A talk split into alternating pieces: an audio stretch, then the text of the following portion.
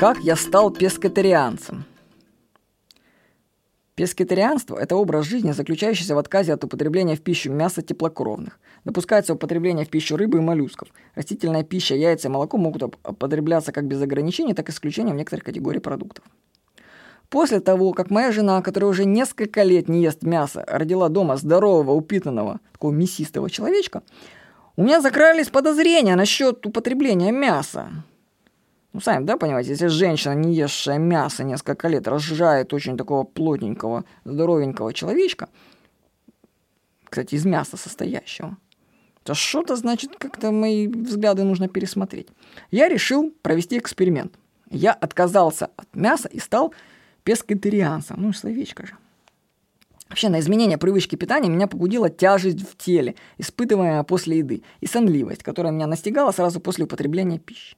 Вообще, еда должна давать сил, а не забирать их. Вообще, с научной точки зрения, потреблять мясо людям не физиологично. Дело в том, что наши организмы эволюционно не предназначены для этого.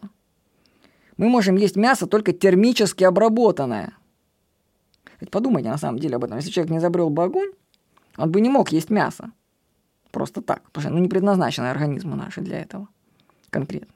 Но обработав, мы можем вполне это ну, что не свойственно, собственно, природе. Также пишут, что переваривание мяса может забирать большее количество энергии у организма, чем ты от него получаешь. То есть получается какое-то вообще бестолковое занятие. Ты ешь ради того, чтобы есть.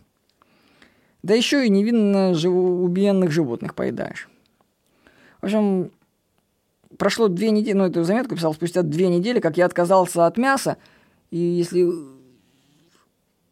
спросить меня, какие были тогда эффекты спустя две недели, я говорю, никаких, вообще никаких. Никакого изменения вообще не почувствовал. Хотя тяжести в теле стало следы меньше. Да и сознательно стал подходить к тому, что ешь. А теперь вопрос. Если нет никакой разницы, то зачем есть мясо? Ну, эксперимент продолжаю, вас ждет заметка, что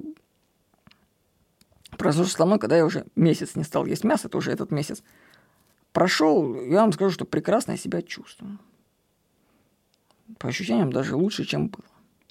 Так что продолжаю быть пескетарианцем.